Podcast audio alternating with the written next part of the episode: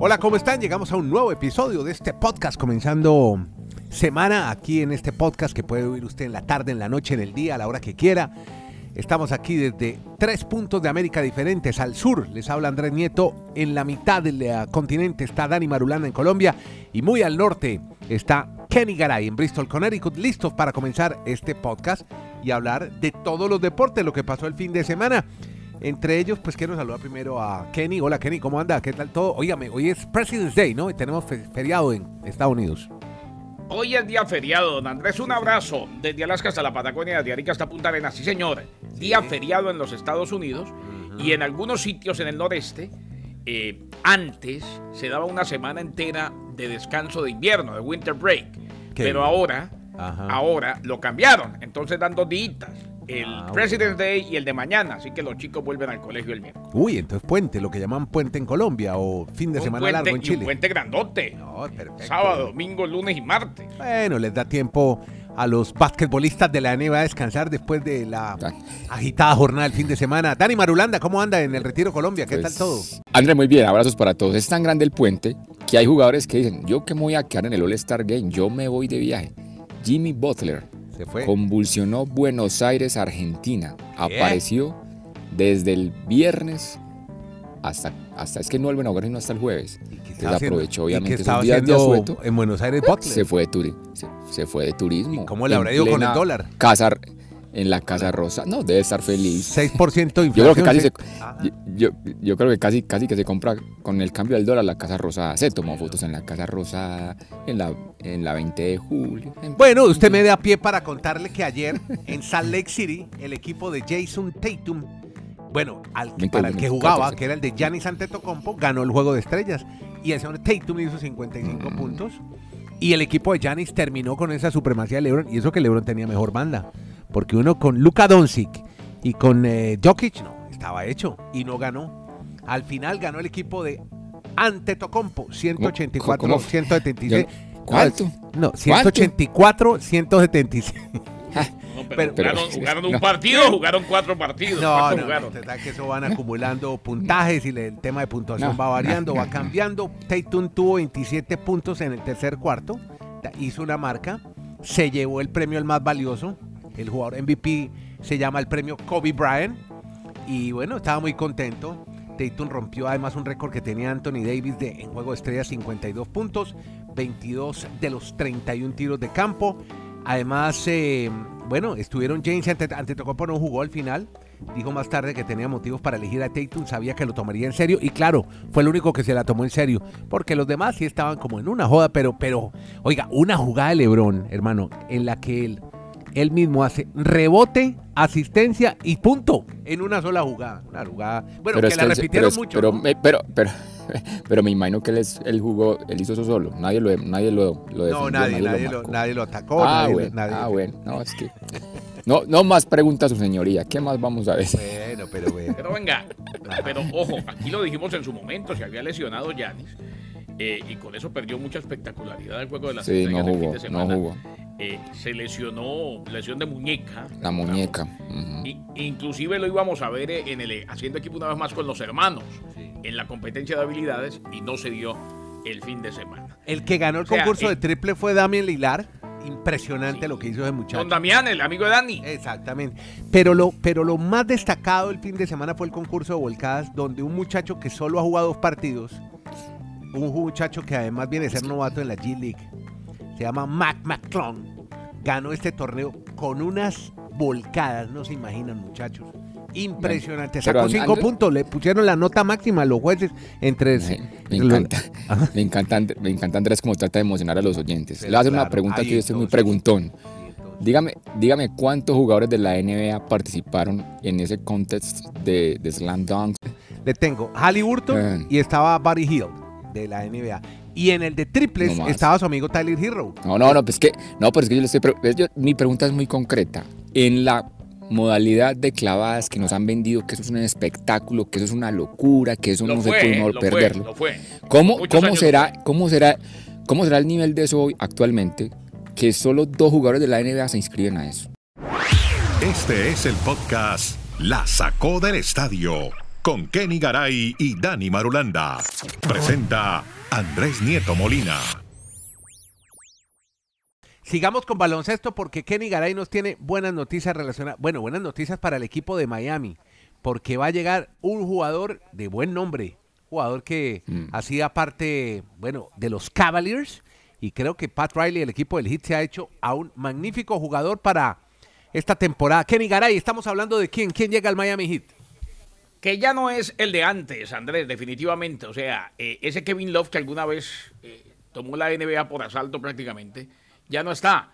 Completaron eh, los Cavaliers y Kevin Love la rescisión de contrato y dijo, reportó Adrian Wojnarowski, que va a firmar con el Miami Heat. Los Philadelphia 76ers también estuvieron interesados en los servicios de Kevin Love.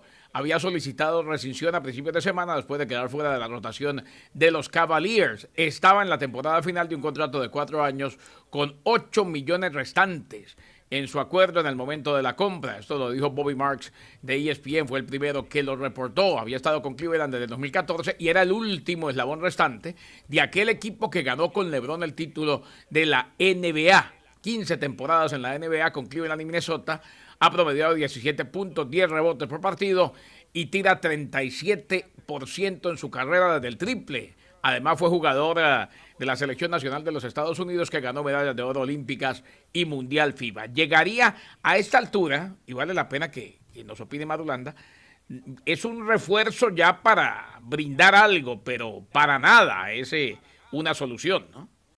Están buscando a André la posición y, André, y Garay de 4 en Miami. Un jugador que tenga más minutos en ese puesto de juego y de pronto Love les puede ayudar allí. Pero como dice Garay, no es que vaya a ser un titular, sí, no va a ser un titular inamovible, pero sí es un jugador que le va a representar algunos minutos y que sean de calidad para la- lo que pretende Miami de llegar a la postemporada con este equipo. Obviamente ahí podría ser algo Love.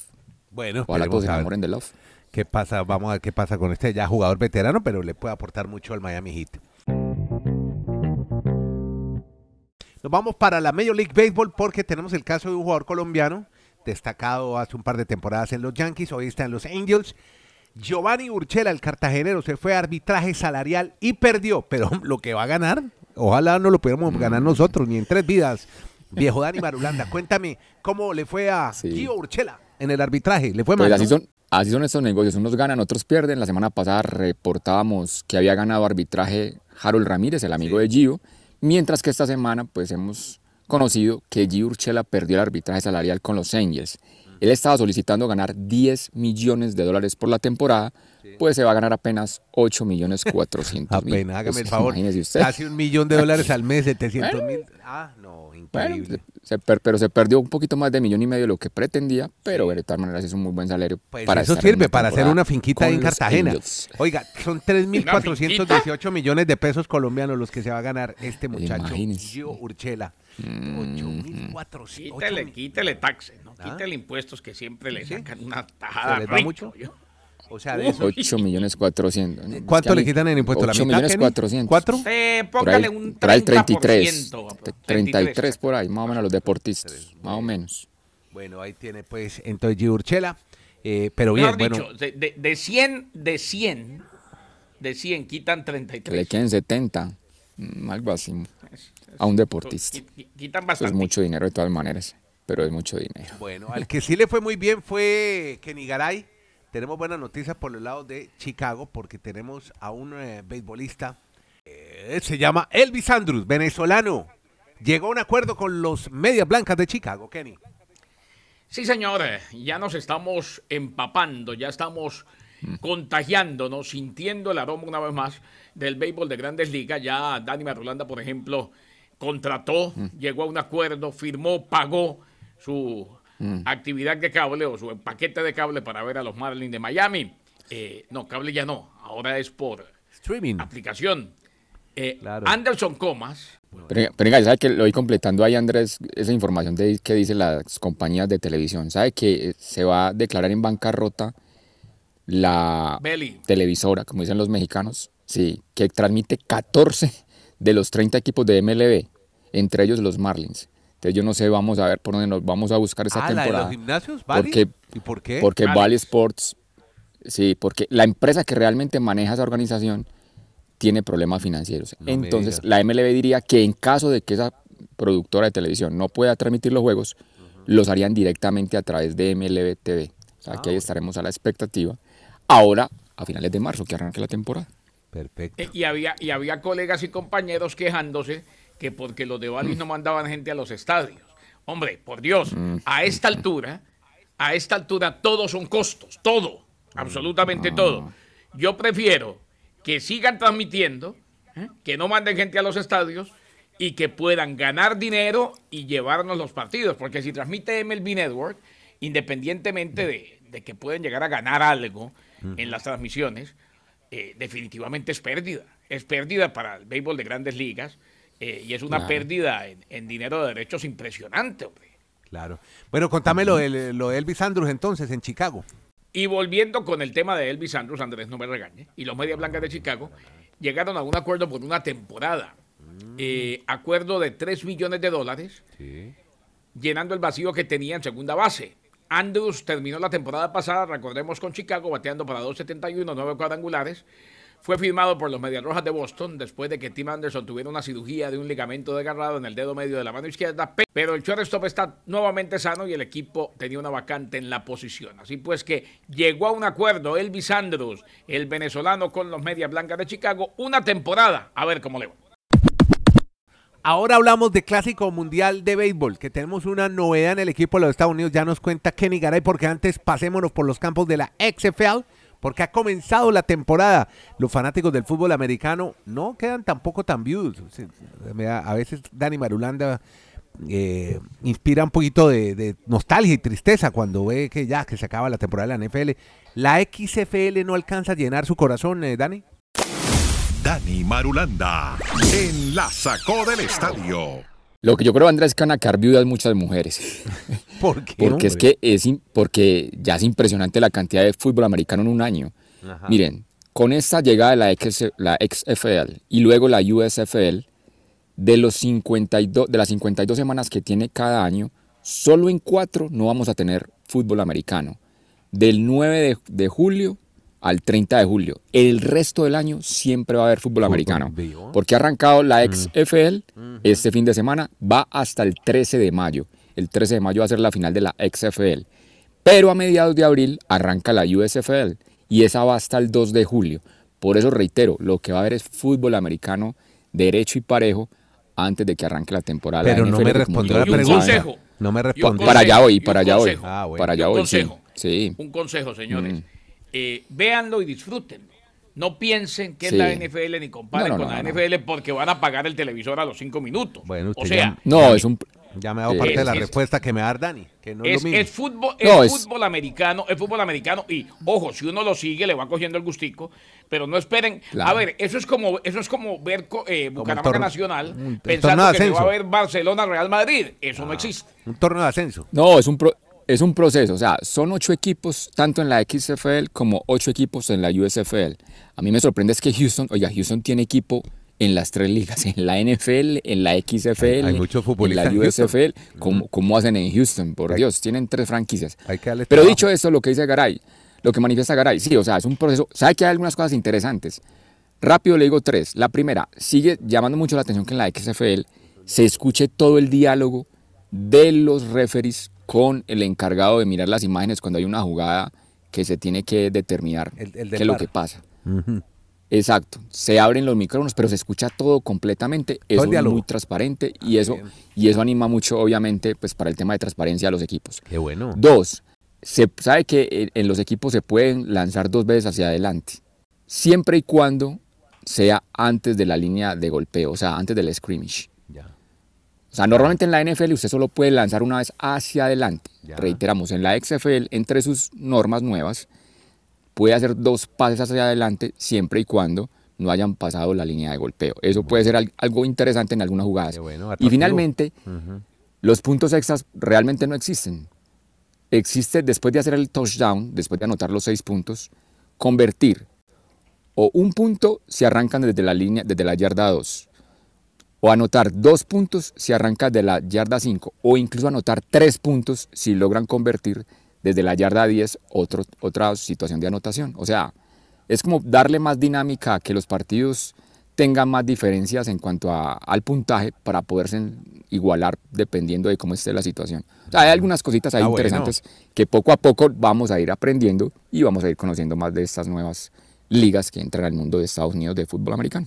¿Y usted tiene algún jugador o algún equipo que recomiende para ver, para seguir? No, no, sabe que yo es que no, todavía no, no, no se engancha uno como muchos que apenas fue la primera Hay jornada. un Vamos a quarterback ver cómo se va mexicano desarrollando Pérez, todo. hay un quarterback mexicano Pérez Sí. que eh, an- venía bien en aquella liga Dani, eh, que termi- en esta misma XFL que terminó suspendiéndose y, y prácticamente eh, Abruptamente por la cerrando pandemia, sus puertas sí. en la pandemia, pero um, ah, vale la pena verlo. Este muchacho venía bien en el equipo de Nueva York. Creo que ahora está en uno de los equipos eh, el mexicano Pérez. Vamos a Eh, yo creo que, yo- ojo, generalmente, Andrés, y eso pasa siempre, de estas ligas, tanto XFL como USFL, salen jugadores los más destacados y terminan en la NFL. Ah, bueno, está bien, jugadores para ver. Ah, o- que se otra, otra cosa que me sorprendió es que la tribuna, no sé por qué lanzó limones, lanzaban ¿Qué? botellas de... Botellas no, eh, fue- vasitos de que- plástico. Creo que fue porque prohibieron un gusano que hicieron con latas de cerveza, algo así. Ah, sí, ah, bueno. Ah, bueno, en Bueno. fin.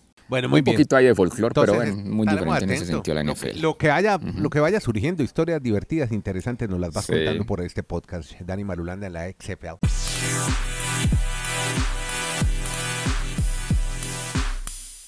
Porque vuelvo al béisbol. La Major League Baseball anuncia algo bien espectacular de lo que vamos a hablar en el podcast, que es el Clásico Mundial. Esto es por países. Esto sí son, esto sí es un verdadero campeonato del mundo, ¿no? En todo caso, Clayton Kershaw tiene reemplazo en el equipo de los Estados Unidos. Kenny Garay en La Sacó del Estadio.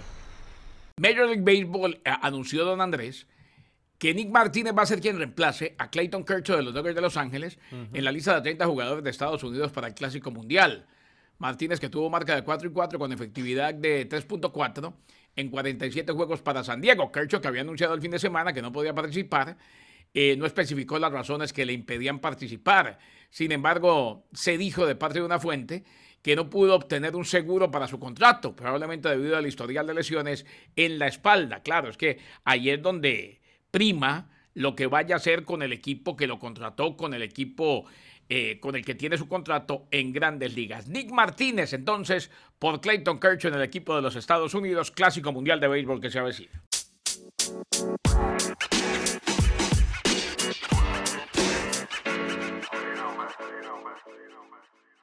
Bueno, y ayer vi el último golpe, el final, Dani, la victoria del español, este de que tanto hablamos, John Ram, qué maravilla, ha ganado el español otra vez, ganó un torneo PGA, el torneo del Genesis, el de Tiger Woods, el del carro de- del auto de Tiger, y bien por, el- por, bueno, se consolida, número uno del mundo.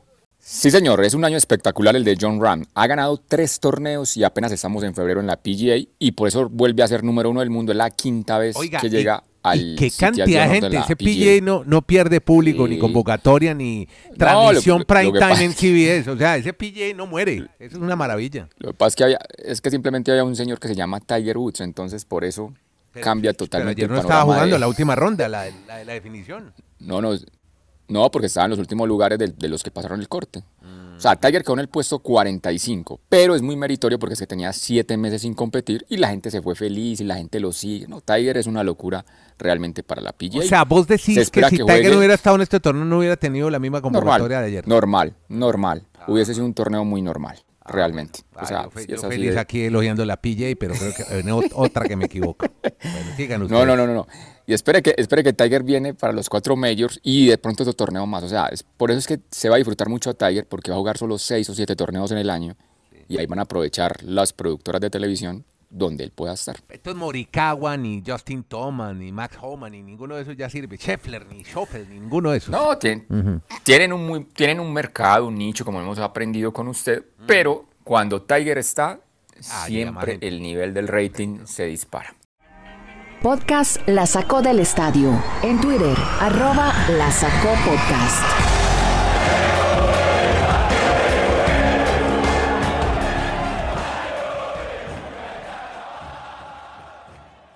Muy bien, ahora sí, entonces eh, terminemos hablando después de esto de, usted tiene una de Carlito Alcaraz, hombre, que volvió a jugar y Pues- llegó ganando. Debutó otra vez después de su lesión, vuelve y gana un torneo.